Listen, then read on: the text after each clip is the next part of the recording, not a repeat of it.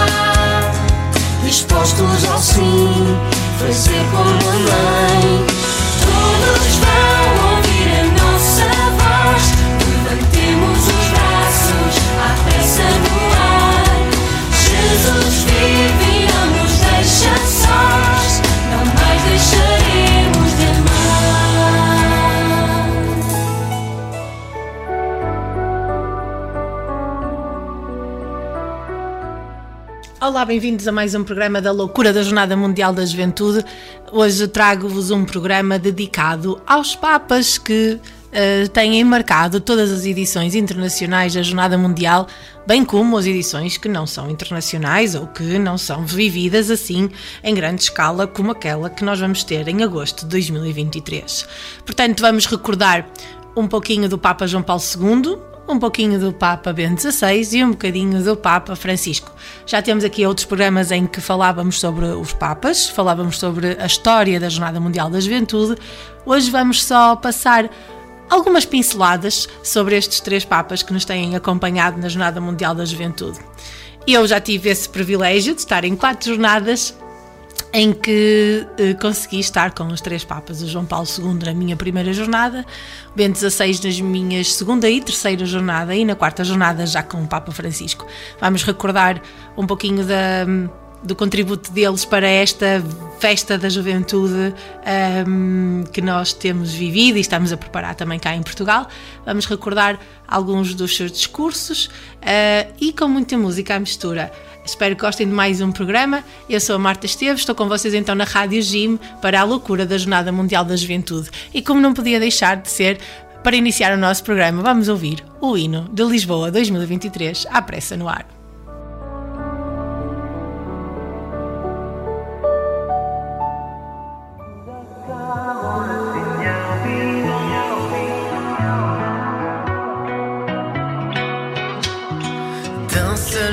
Chantons à pleine voix, car Dieu nous rassemble pour être avec lui.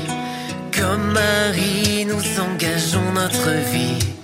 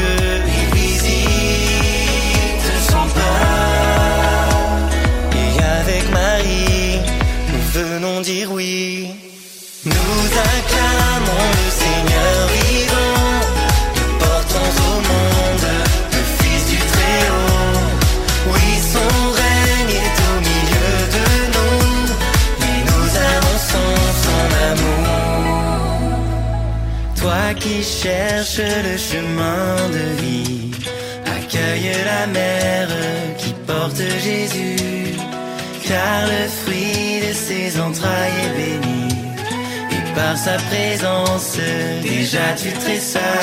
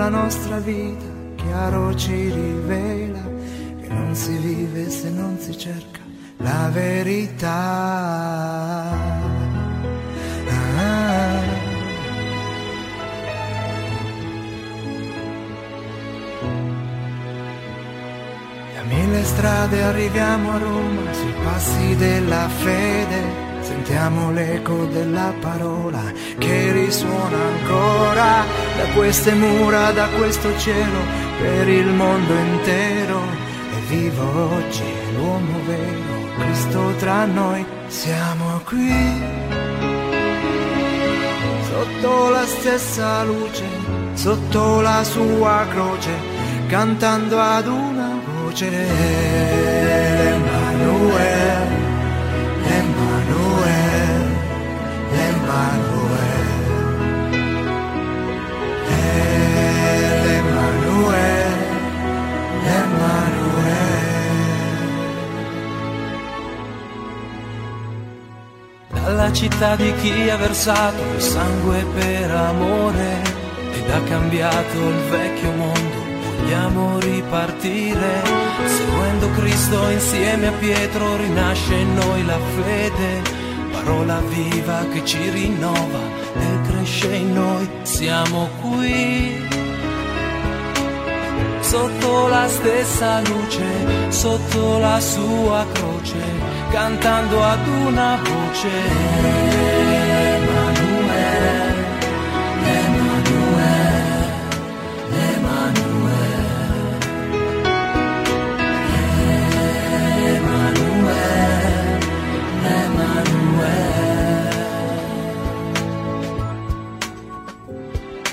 Grande dono che Dio ci ha fatto è Cristo il suo figlio e l'umanità è rinnovata, è in lui salvata. È vero uomo, è vero Dio, è il pane della vita che ad ogni uomo, ai suoi fratelli, ridonerà. Siamo qui sotto la stessa luce, sotto la sua croce, cantando ad una voce. Emanuele, Emanuele, Emanuele, Emanuele, Emanuele. La morte uccisa, la vita ha vinto, e Pasqua in tutto il mondo Soffia in ogni uomo, lo spirito fecondo che porta avanti nella storia la Chiesa sua sposa. Sotto lo sguardo di Maria, comunità, siamo qui. Sotto la stessa luce, sotto la sua croce, cantando ad una voce.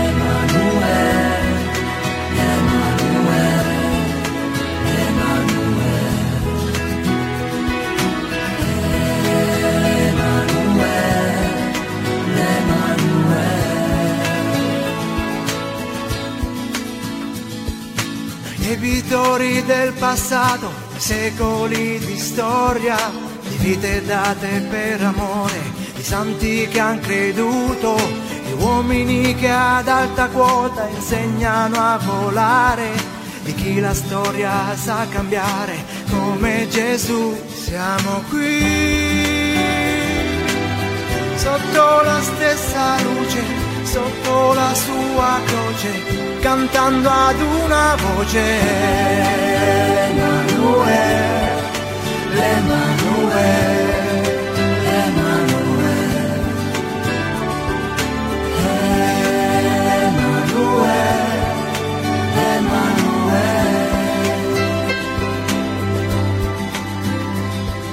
È giunta un'era di primavera, è tempo di cambiare, è oggi il giorno sempre nuovo per ricominciare, per dare svolte, parole nuove e convertire il cuore, per dire al mondo, ad ogni uomo, Signore Gesù, siamo qui.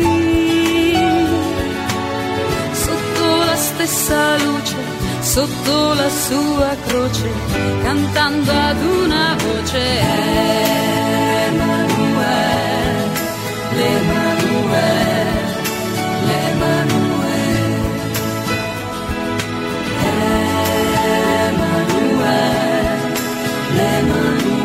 Sotto la stessa croce, cantando ad una voce.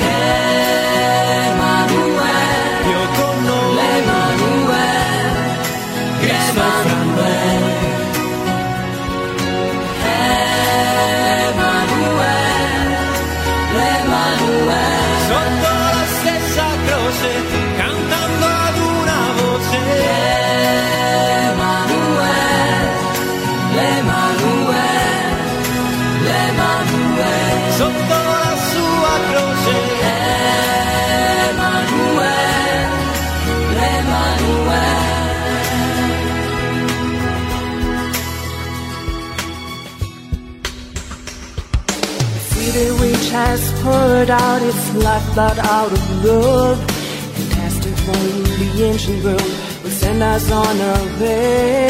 By following Christ together with Peter, our faith is born again. The living word that makes us new and grows in our heart.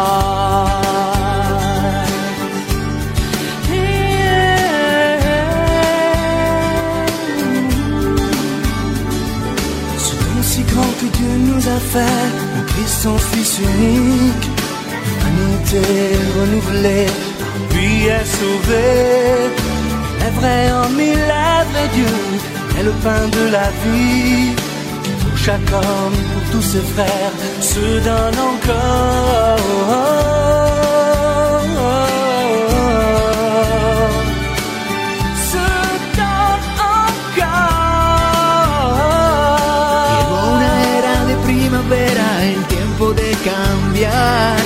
Hoy es el día siempre nuevo para recomenzar.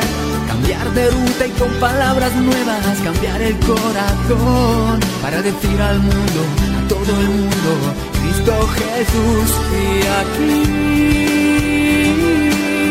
bajo la misma luz, bajo su misma cruz, cantamos a la voz.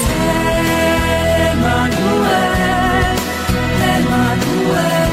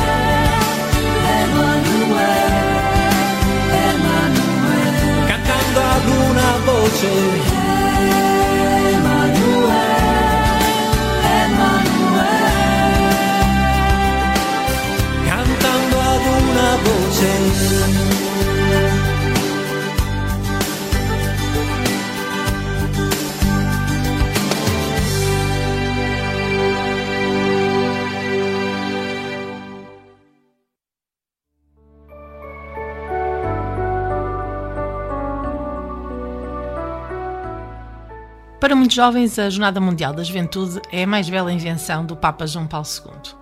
Ele, por sua vez, afirma que são os próprios jovens que inventaram a Jornada Mundial da Juventude. Vamos ver como começou esta maravilhosa aventura. Então, em eh, mil- 1983 e 1984 era celebrado o Ano Santo da Redenção, eh, os 1950 anos da Paixão de Jesus. Entre as várias atividades do ano jubilar, João Paulo II estabeleceu um, ou quis fazer um encontro com os jovens no Domingo de Ramos. E a comissão organizadora teve uma previsão de 60 mil participantes. O que é certo é que chegaram 250 mil. Em 1985, as Nações Unidas proclamam um Ano Internacional da Juventude. O Papa, que desejou expressar a atenção especial da Igreja para com as novas gerações, convocou novamente os jovens para Roma para o Domingo de Ramos. A resposta foi surpreendente com 300 mil jovens, espalhados nas igrejas das várias cidades, com vários momentos de oração e catequese. Em seguida, reuniram-se na Praça de São Pedro para participar na celebração do Ano Santo. Após essas duas reuniões, muitos perguntavam eh, o porquê dessa resposta tão generosa que os jovens davam. E perguntaram ao Papa o que é que os jovens desejavam. E o Papa João Paulo II disse: os jovens desejam eh, unir-se e compartilhar as suas experiências, ouvir uma palavra de fé, olharem juntos para o futuro, renovar e confiar o seu compromisso. Assim, no final de 1985, como nós também já falamos aqui, ele anunciou a instituição da Jornada Mundial da Juventude, que será celebrada a cada ano nas dioceses. O Papa indicou também uma data para a celebração, o Domingo de Ramos, que hoje em dia, eh, por pedido do Papa Francisco, passou para o Domingo do Cristo Rei. E porquê uma, uma, uma celebração deste tipo? E respondeu o Papa João Paulo II. A resposta é dada mesmo por vocês. Há anos que peregrinais para Roma para celebrar este dia. Então, eh, vós mesmos quereis significar o quanto vocês procuram Cristo e o seu mistério. Foram, buscar a plenitude daquela verdade eh, e na mesma história do homem que é Jesus Cristo. Explicou aos jovens o mesmo João Paulo II. Intercalada com a celebração diocesana, foi-se realizando o grande encontro mundial inicialmente a cada dois anos. Após a primeira Jornada Mundial da Juventude, celebrada nas dioceses em 1986, aconteceu a primeira grande edição internacional, que teve lugar em 1987 com- em Buenos Aires, na Argentina, eh, dando um sinal muito forte eh, num país que na, na, época emergia de uma ditadura. E é assim que João Paulo II, eh, o Papa dos Jovens, faz a sua instituição da Jornada Mundial da Juventude. Recordando aqui outras. eh, outras facetas do Papa João Paulo II. Então, quem é que foi este Papa? Muito temos ouvido falar sobre ele, de certeza. Vamos só recordar aqui algumas. Alguma da sua, da sua biografia e então quem é este Papa que nos tem acompanhado eh, a nós jovens, ou menos jovens, como eu, que já, que já viveram a sua juventude com esta presença do Papa João Paulo II.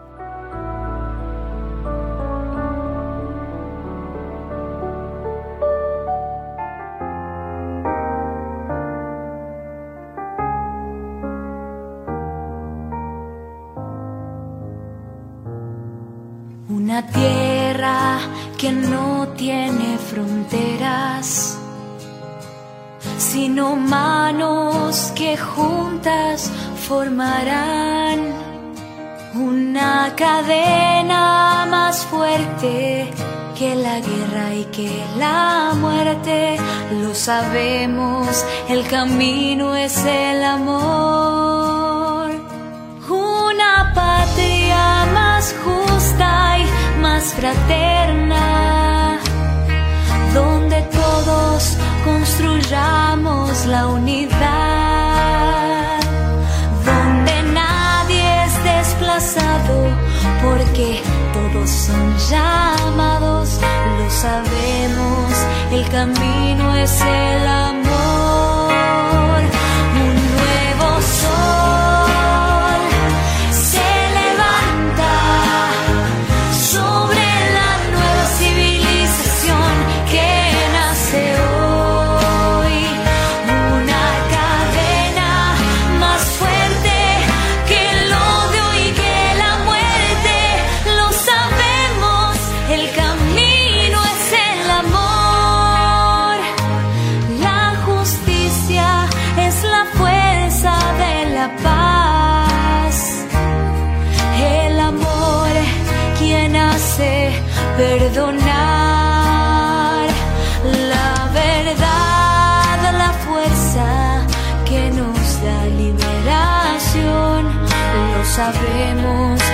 Me.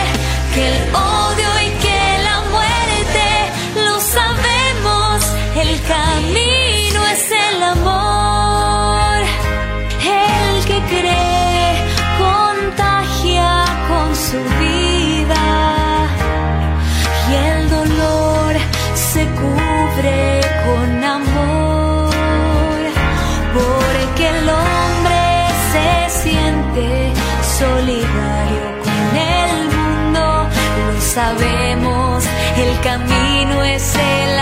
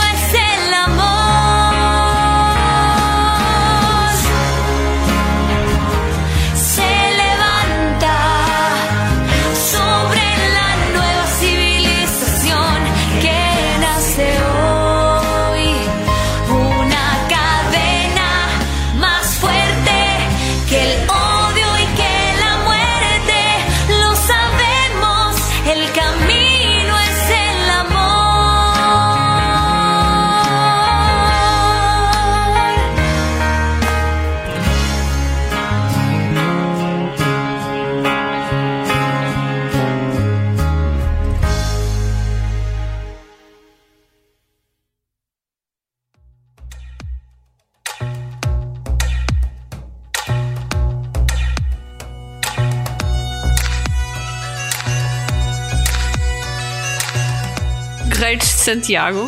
À conversa sobre o caminho que nos transforma. Eu sou a Joana. Eu sou o Ruben.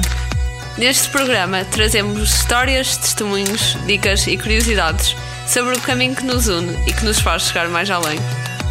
Sábados às 10 horas na Rádio Jim e em podcast.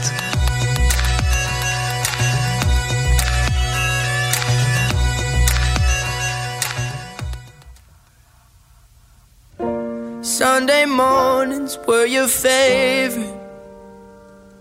I used to meet you down on Woods Creek Road. You did your hair up like you were famous. Even though it's only church where we were going. Now, Sunday mornings I just sleep in. It's like I buried my faith with you. I'm screaming at the God I don't know if I believe in. Cause I don't know what else I can do. I'm still holding on to everything that's dead and gone. I don't wanna say goodbye, cause this one means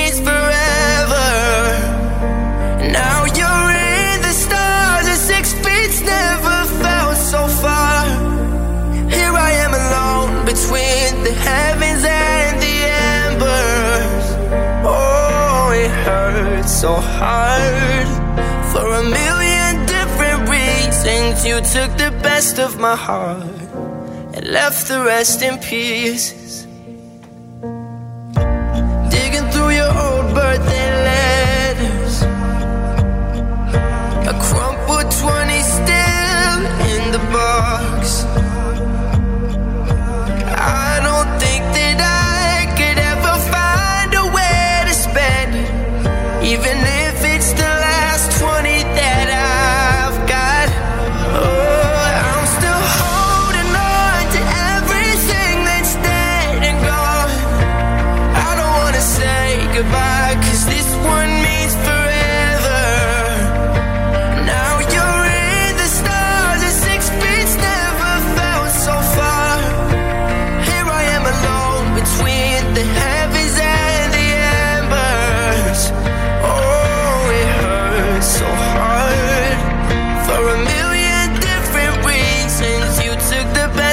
heart and left the rest in peace.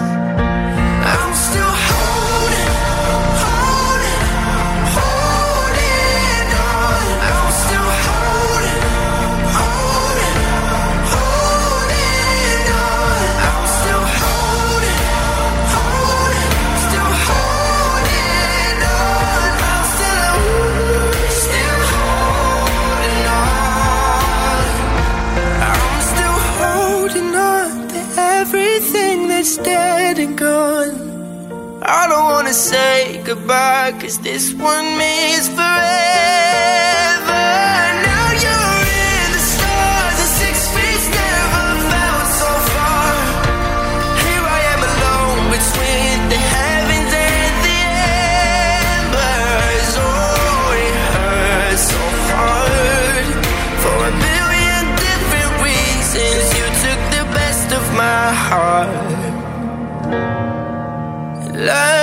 Rest in peace.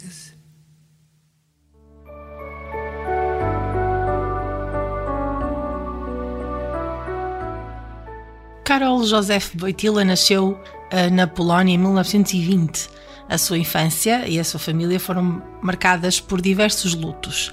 Em 1939, eh, quando a Alemanha nazista invadiu a Polónia, ele frequentava a Universidade eh, da Cracóvia. Então o jovem Karol começou a trabalhar, primeiro numa pedreira e depois numa fábrica de produtos químicos, para poder sobrevi- sobreviver e evitar a deportação para a Alemanha. Em 1942, sentindo a vocação para o sacerdócio, frequentou os cursos de formação no Seminário Maior Clandestino da Cracóvia, dirigido pelo, pelo arcebispo. Um pastor hum, numa Polónia finalmente livre. Uh, Karol Wojtyla continuou os seus estudos também na Cracóvia, na Faculdade de Teologia, hum, e depois foi ordenado sacerdote em 1946. Em 1948 recebeu o seu primeiro cargo na Polónia, de coadjutor na paróquia de Niwokik, creio que é assim que se diz, mas estas palavras são difíceis, perto da Cracóvia, e depois na cidade, eh, em São Floriano.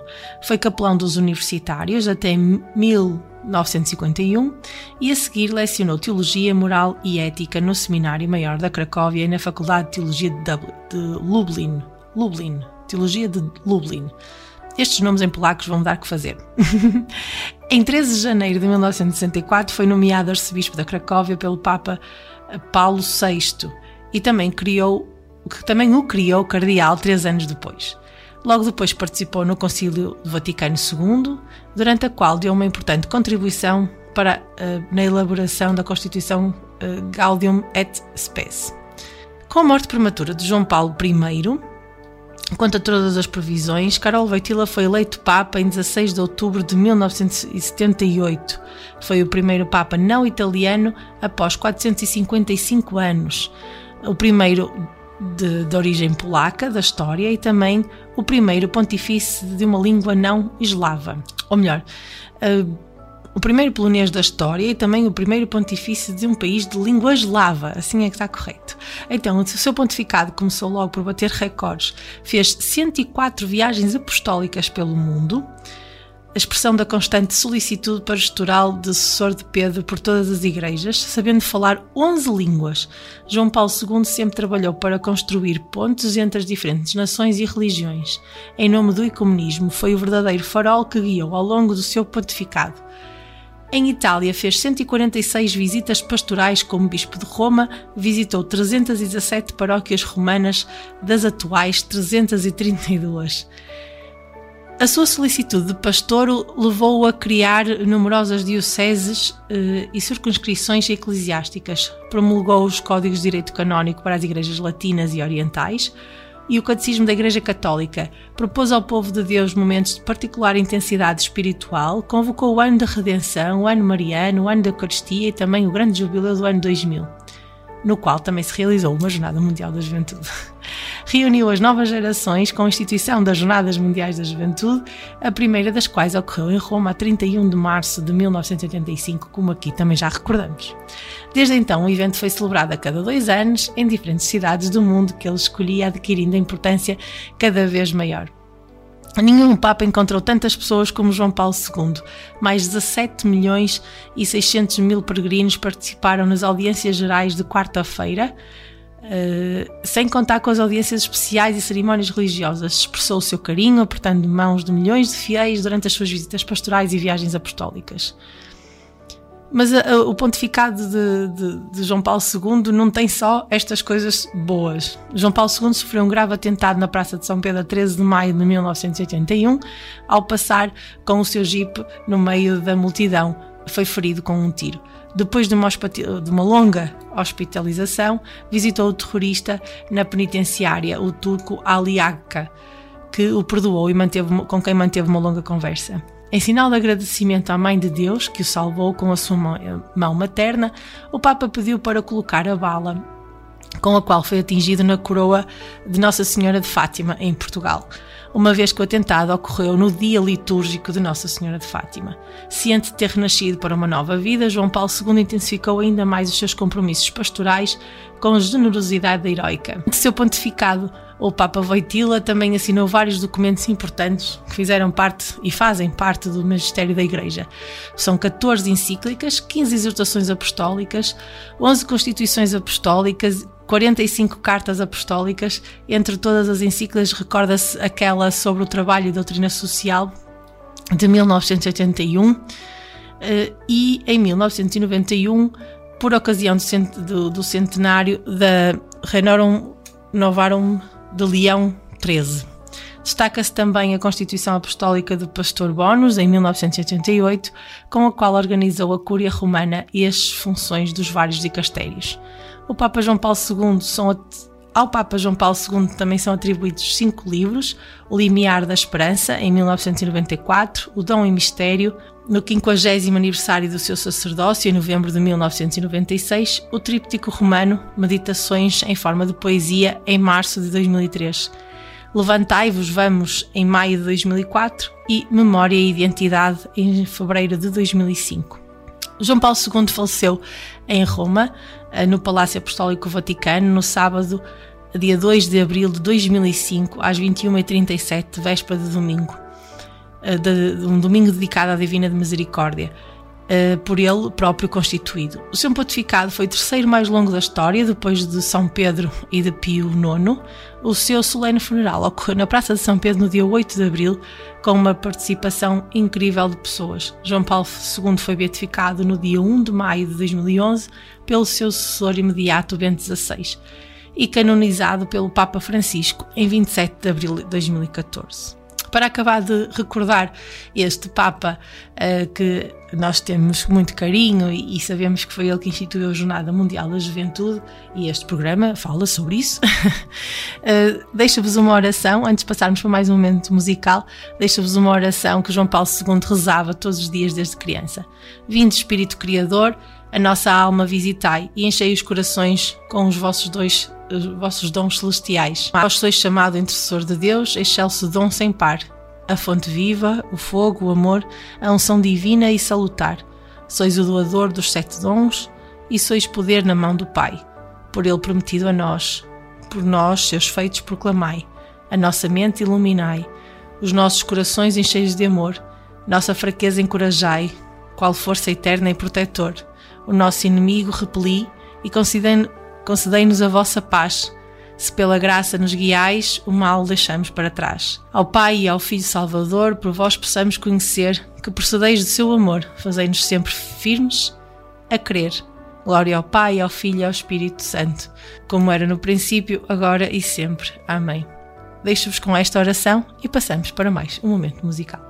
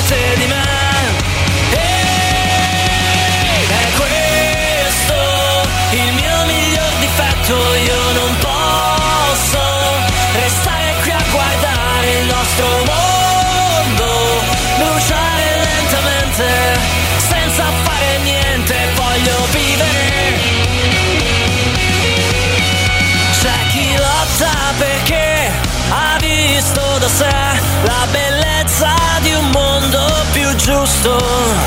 Costa ammettere che dipende anche da me. Il domani è ciò che oggi scelgo. Se il tempo non bastasse per fare un nuovo mondo, ci crederei comunque, è più forte di me. Ed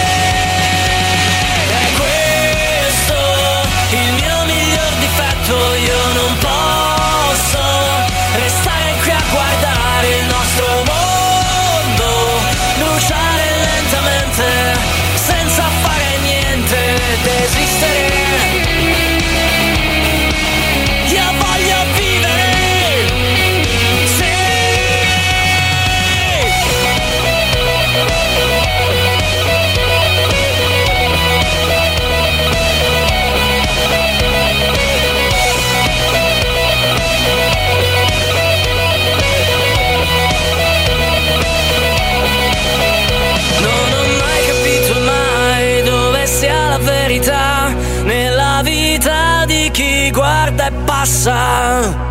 Non ho mai capito mai dove sia la dignità nella vita di chi se ne frega. Sento una verità, è più forte di me, in ogni cuore c'è già scritto che una sola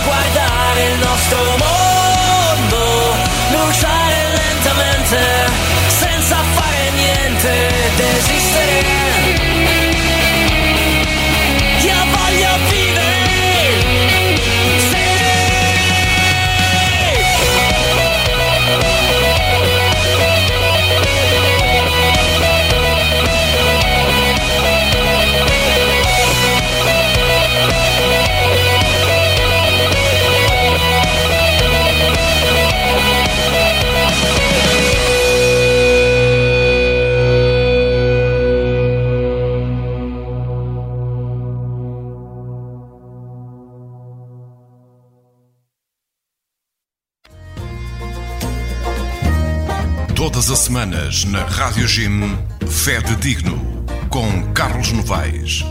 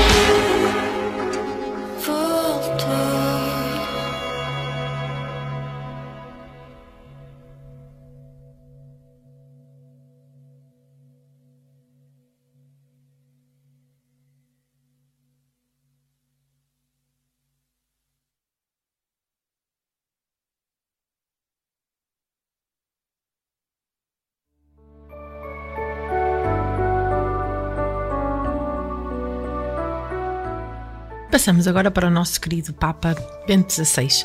Joseph Ratzinger nasceu em Markle, eh, na Alemanha, no dia 16 de abril de 1927, em Sábado Santo, e passou a sua infância e adolescência em Traunstein, uma pequena localidade perto da Áustria. Bom, se os nomes em, em polaco do, do, Papa, do Papa João Paulo II iam ser difíceis, estes nomes em alemão também não vão ser fáceis. Mas vamos ver como é que eu me safo disto. Nos últimos meses da Segunda Guerra Mundial, entre 1939 e 1945, foi arrolado nos serviços auxiliares antiaéreos pelo regime nazi. Juntamente com o seu irmão George, foi ordenado padre a 29 de junho de 1951.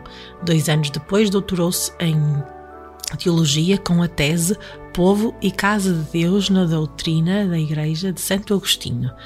De 1962 a 1965 participou no Concílio Vaticano II como perito, após ter chegado a Roma como consultor teológico do cardeal José Fringes, arcebispo de Colónia.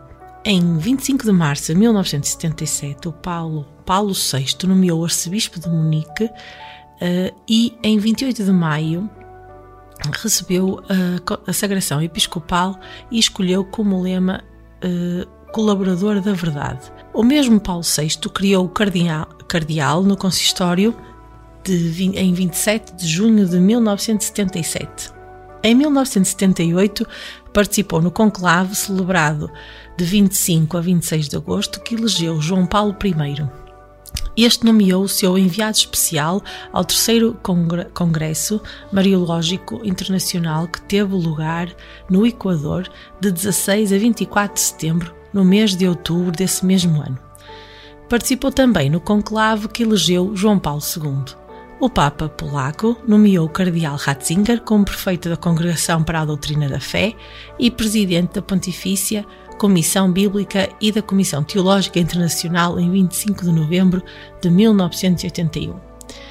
No dia 19 de abril de 2005, foi eleito Papa, sucedendo a João Paulo II. A 11 de fevereiro de 2013, Dia Mundial do Doente e Memória Litúrgica de Nossa Senhora de Lourdes, anunciou a renúncia ao pontificado com efeitos a partir do dia 28 do mesmo mês. Uma decisão inédita em quase 600 anos de história da Igreja Católica. O Papa Bento XVI realizou 24 viagens ao estrangeiro, incluindo uma visita a Portugal entre 11 e 14 de maio de 2010, passagens por Lisboa, Fátima e Porto. Assinou três encíclicas e presidiu a três Jornadas Mundiais da Juventude, para além de ter convocado cinco sínodos de bispos, um ano paulino e um ano sacerdotal e o ano da fé.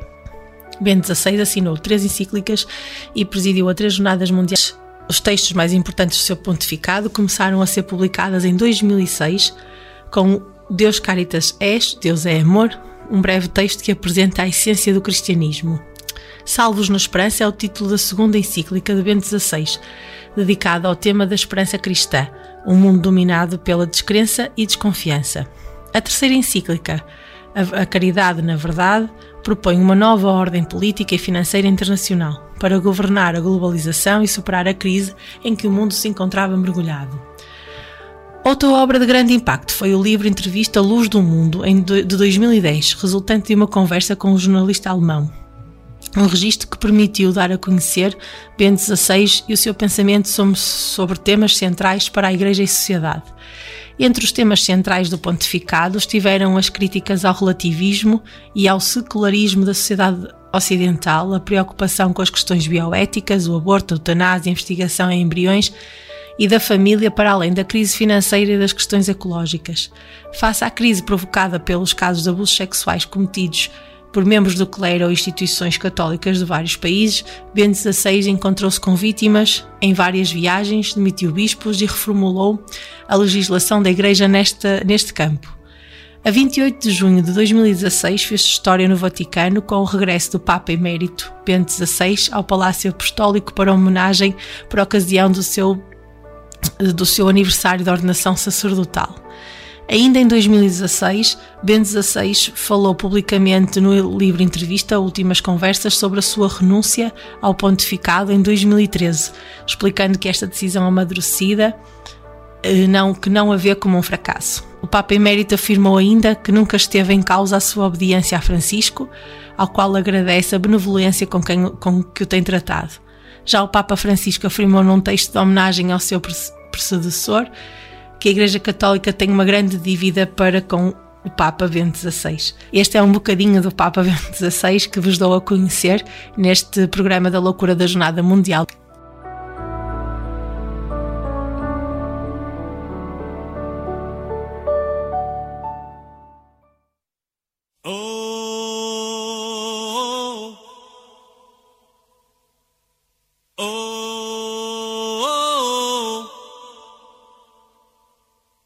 Immanuel. Warum verließen Könige ihre Paläste? Warum verfolgten Könige einen wandernden Stern? Warum beugten Könige vor einem Kind ihre Knie? Als man sie fragte, sagten sie,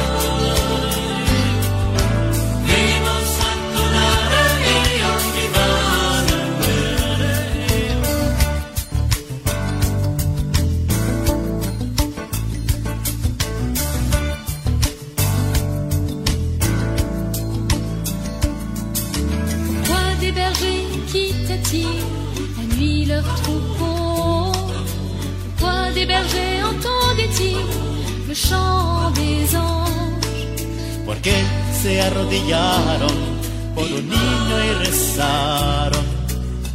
A estas preguntas contestaron.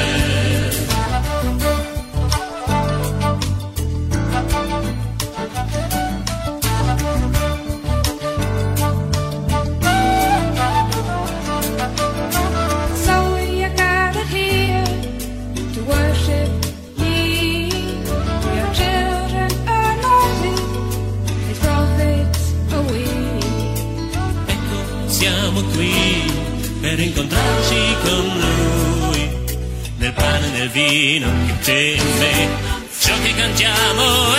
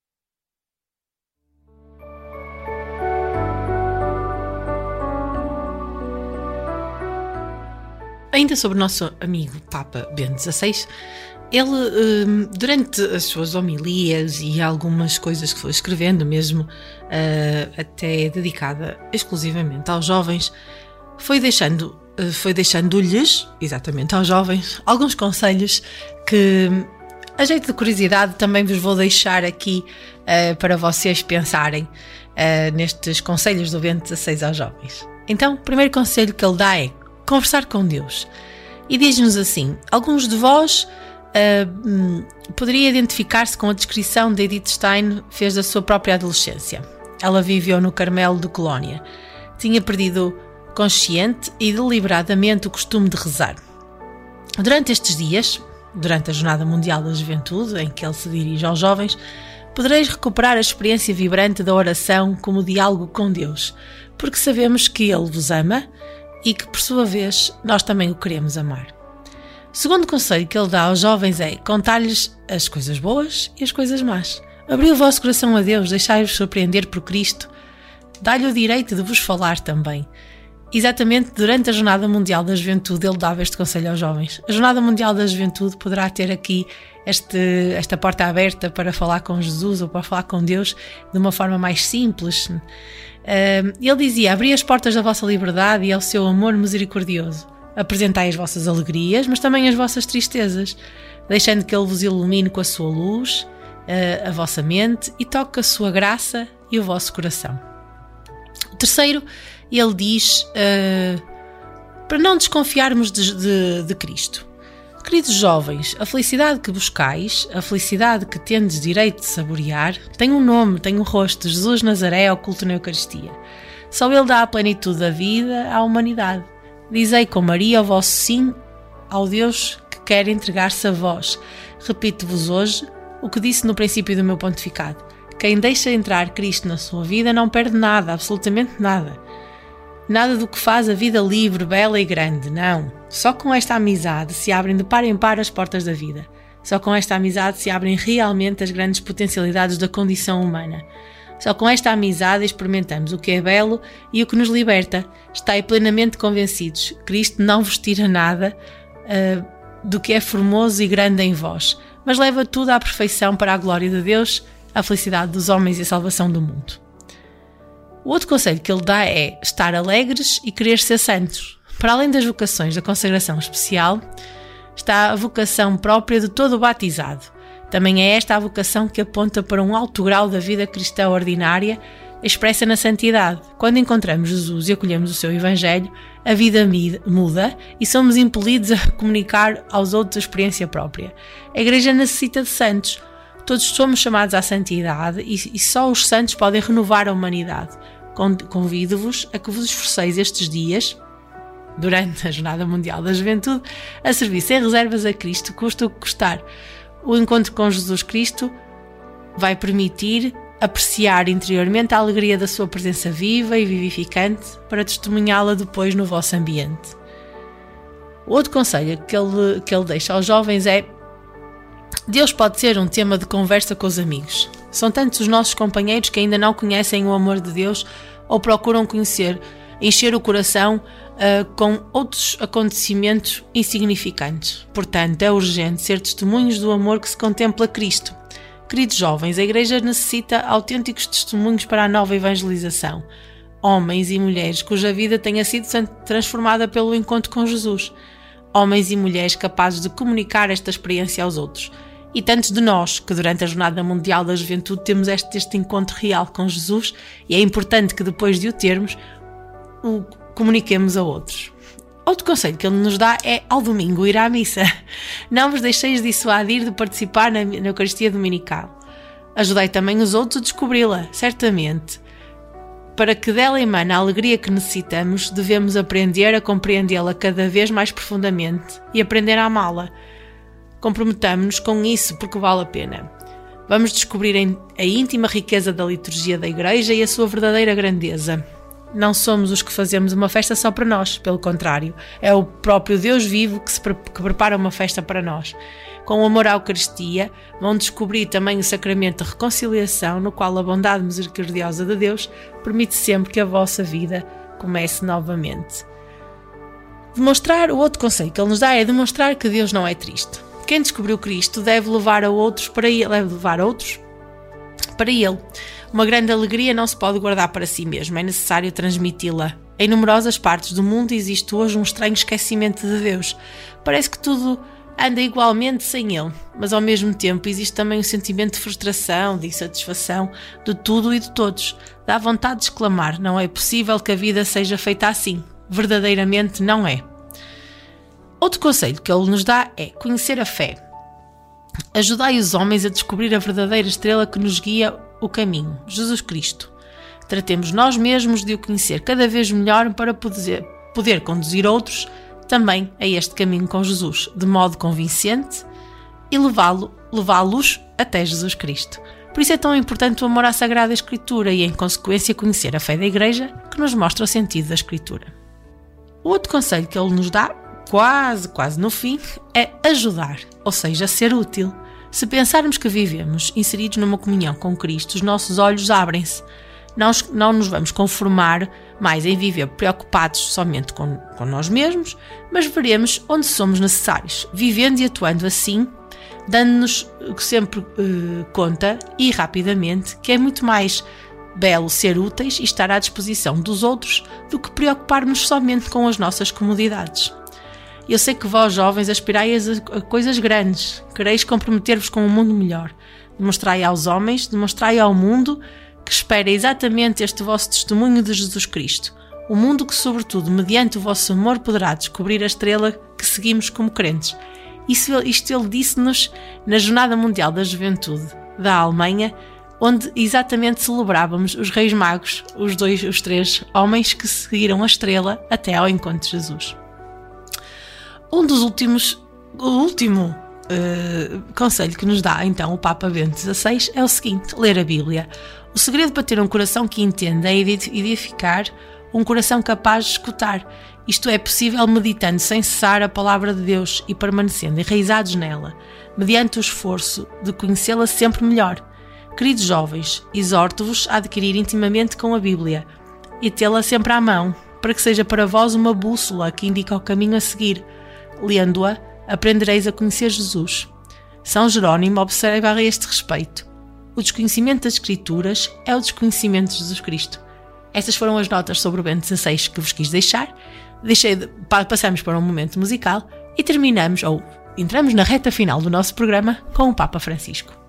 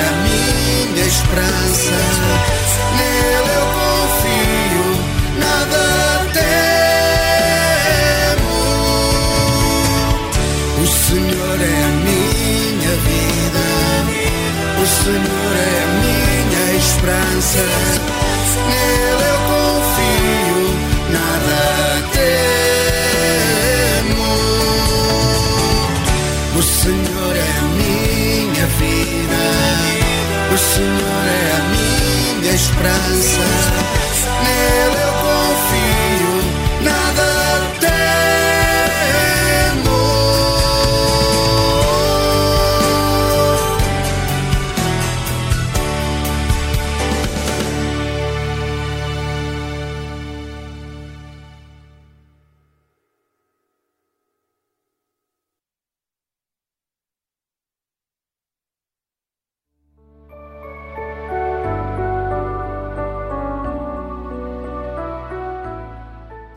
Para terminar eh, o nosso, a nossa visita aos, aos Papas, eh, vamos ver aqui algumas curiosidades sobre o Papa, que nós temos atualmente o Papa Francisco. Então, o Papa Francisco é o primeiro Papa americano, portanto, que vem do continente americano, é jesuíta e é argentino e chama-se Jorge Mário Bergoglio.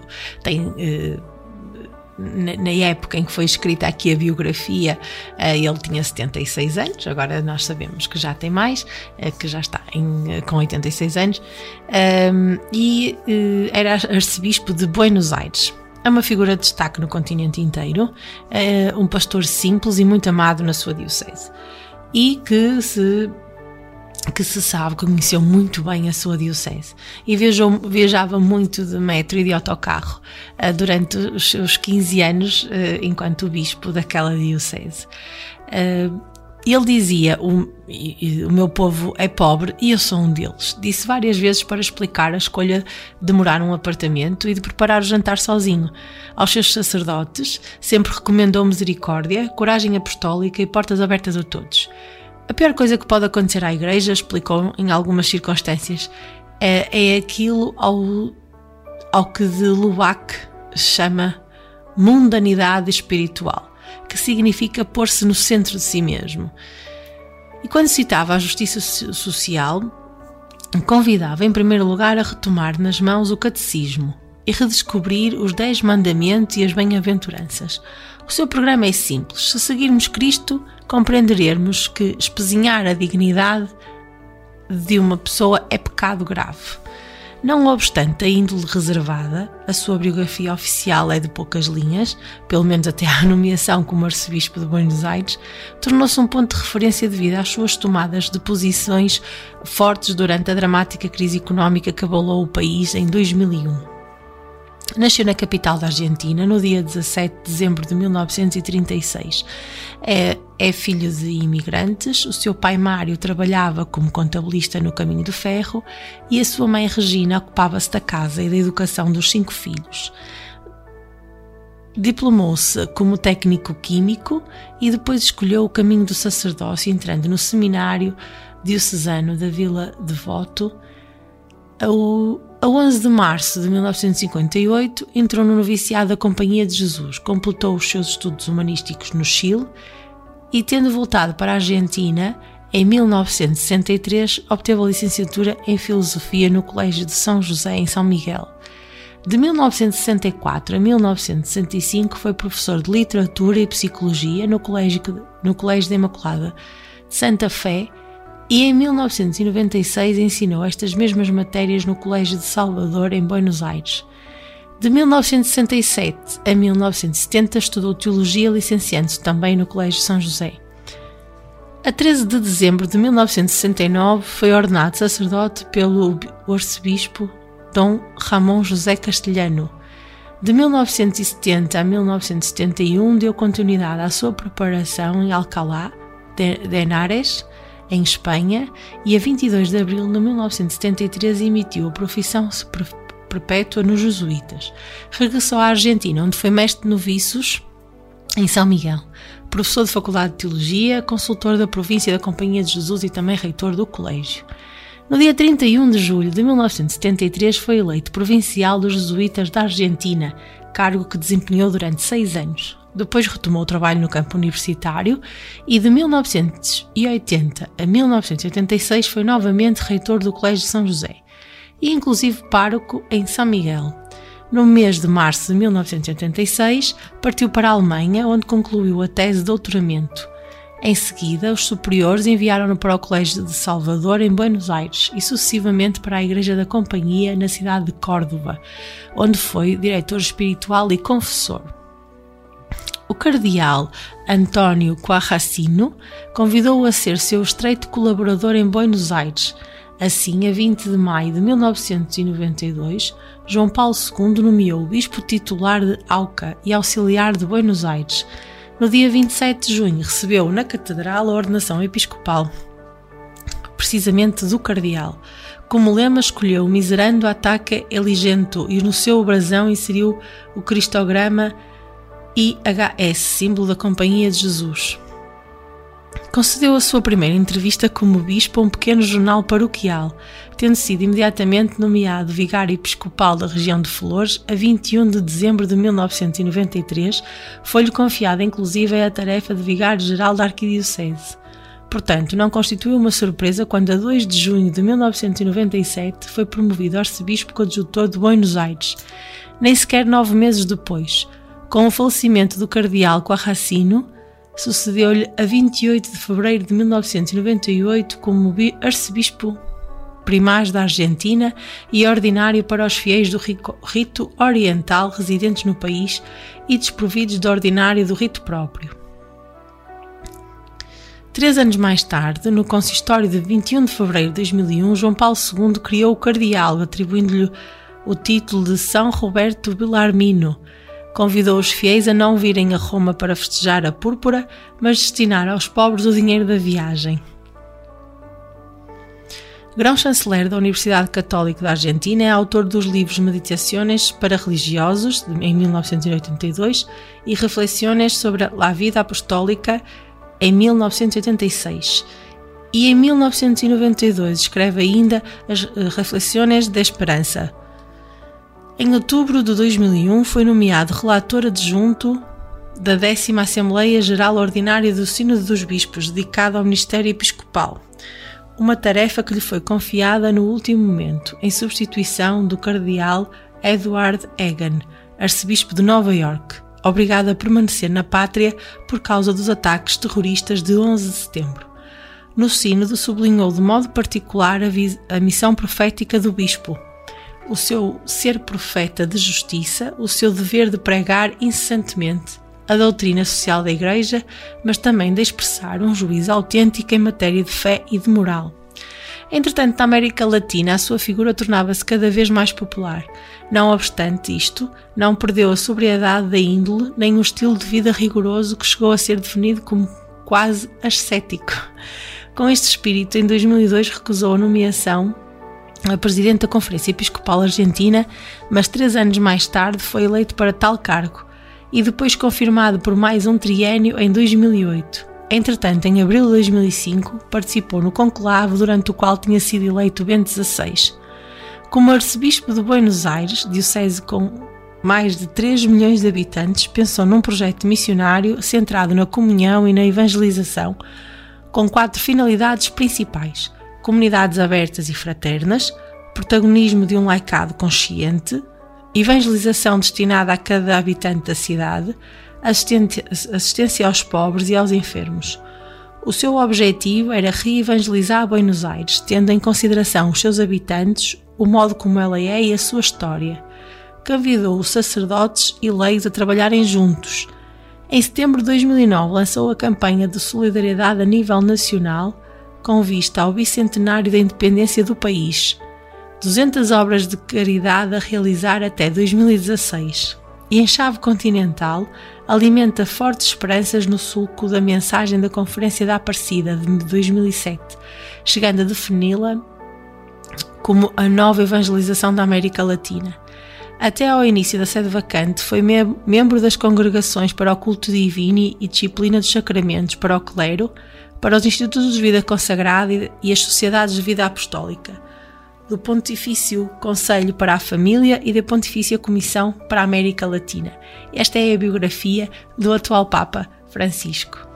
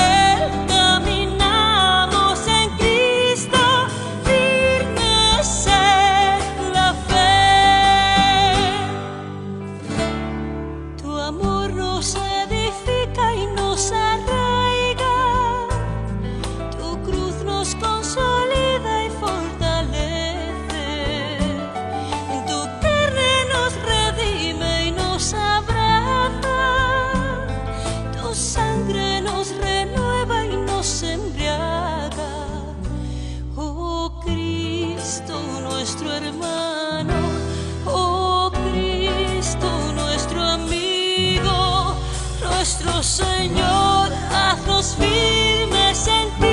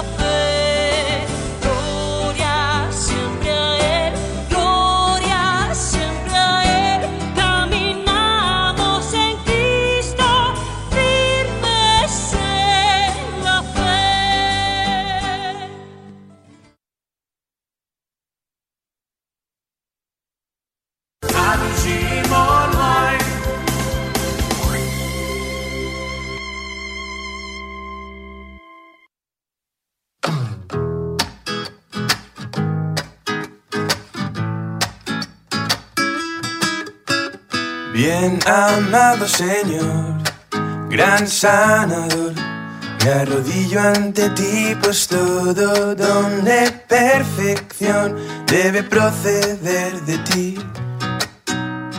Dame unidad de objetivos, fuerza para aliviar una parte del sufrimiento que soportan mis semejantes, sí, mis semejantes, sí. Una realización verdadera del privilegio que me corresponde.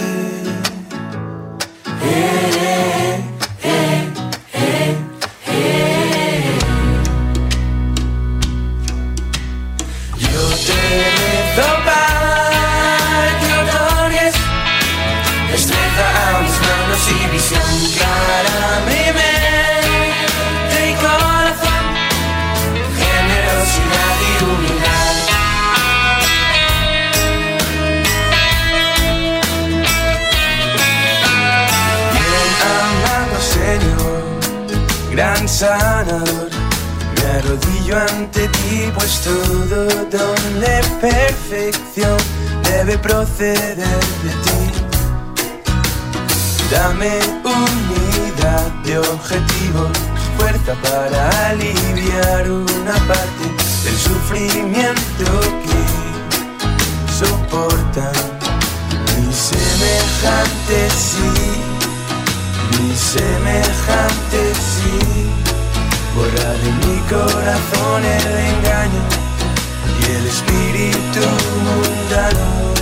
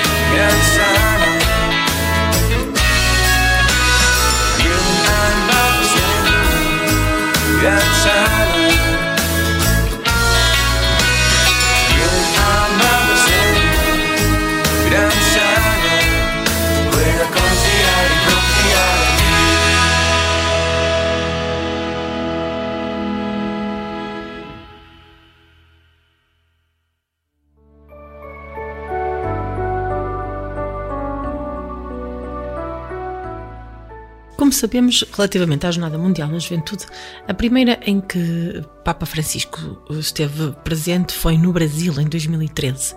E logo aí, nas suas. hum, quando sempre que se dirigia aos jovens, ele tinha algumas, algumas frases que foram ficando marcadas ah, e eu selecionei algumas para vos, ah, para vos fazer pensar.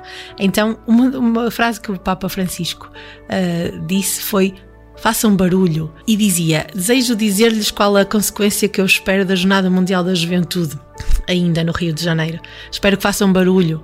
Aqui farão barulho, sem dúvida. Não, toda a gente sabe, ou quem já participou na Jornada Mundial da Juventude eh, sabe que são dias muito barulhentos, cheios de música, principalmente. Eh, então ele dizia.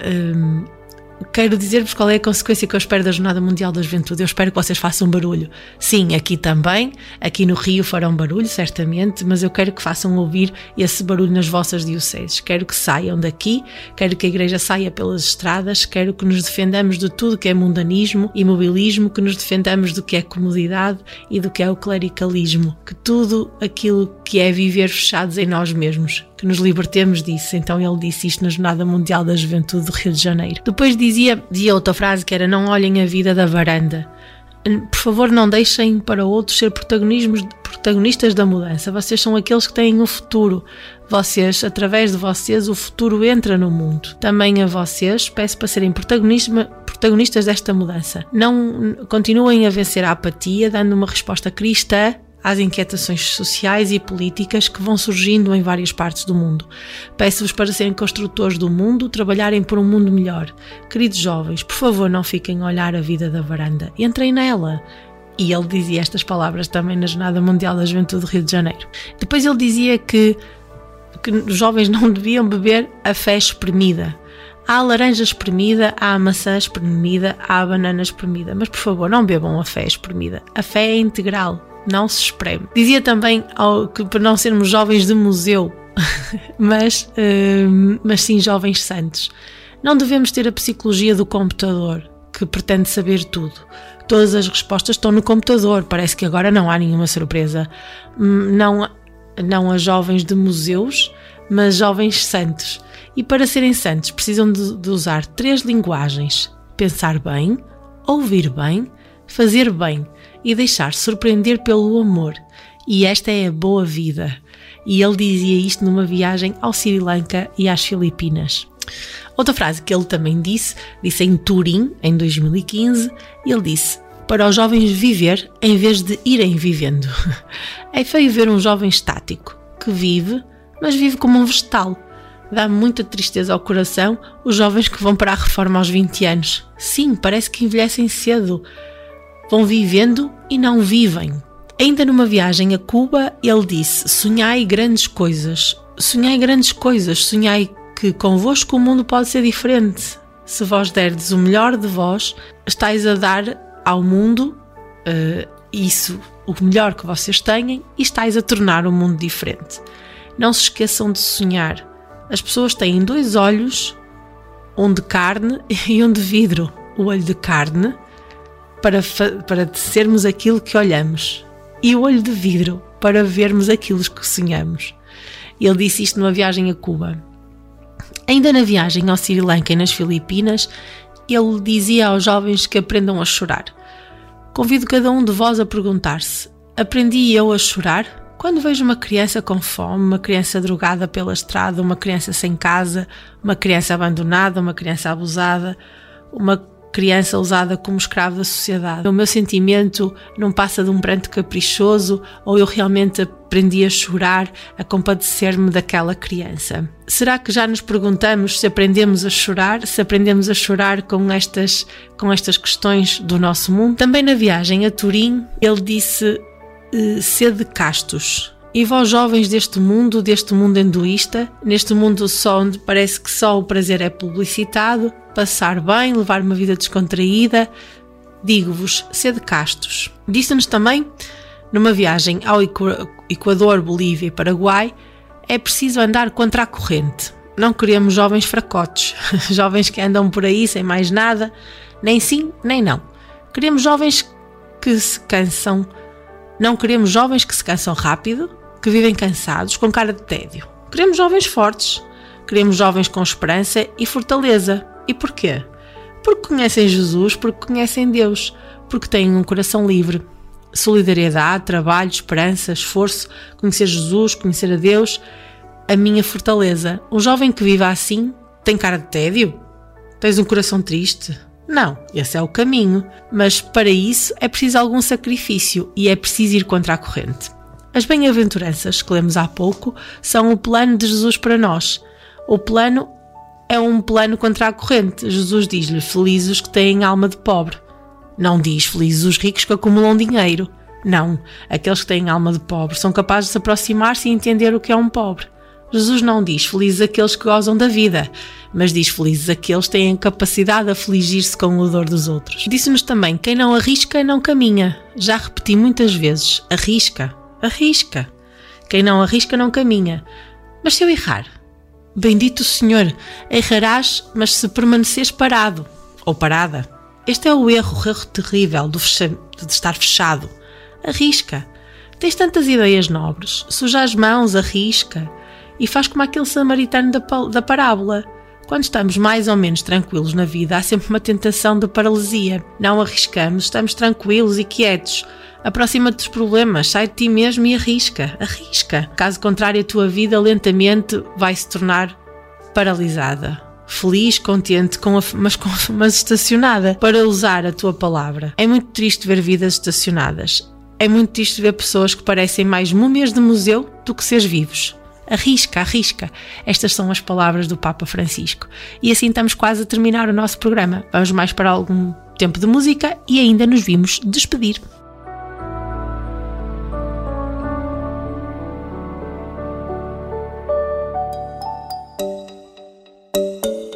Cenas que o Papa nos diz. Que vale a pena ouvir. A amizade não é uma relação fugaz ou passageira, mas estável, firme, fiel, que amadurece com o passar do tempo. É uma relação de afeto que nos faz sentir unidos e, ao mesmo tempo, é um amor generoso que nos leva a procurar o bem do amigo. Da exortação Cristo vive. Cenas que o Papa nos diz. Que vale a pena ouvir.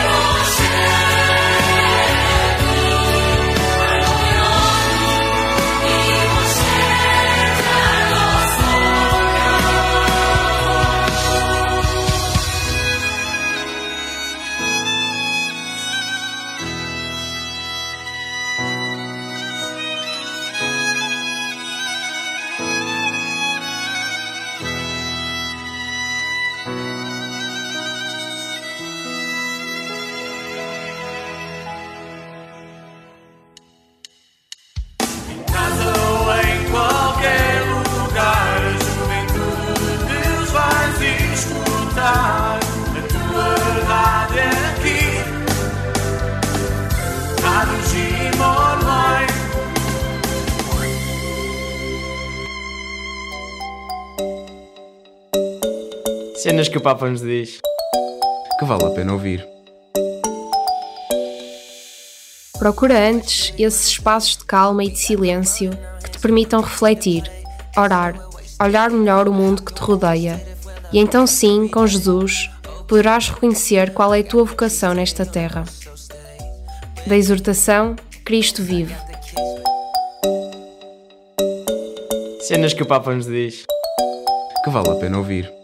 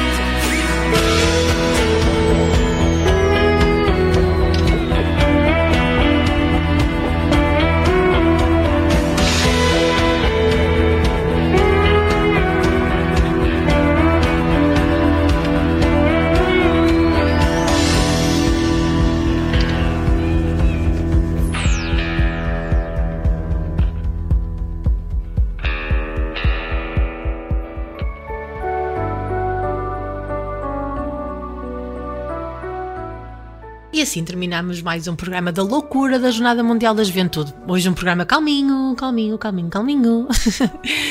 Bom, percorremos aqui estes, um, estes três papas que, um, que vão marcando todas as edições da Jornada Mundial da Juventude. Não sabemos quem virá a Lisboa, será o Papa Francisco. Mas como ele mesmo responde, bom, o sucessor de Pedro virá ter com os jovens que se vão reunir em Lisboa em agosto de 2023 Todos nós queremos que seja o Francisco porque todos nós temos um carinho muito grande por eles.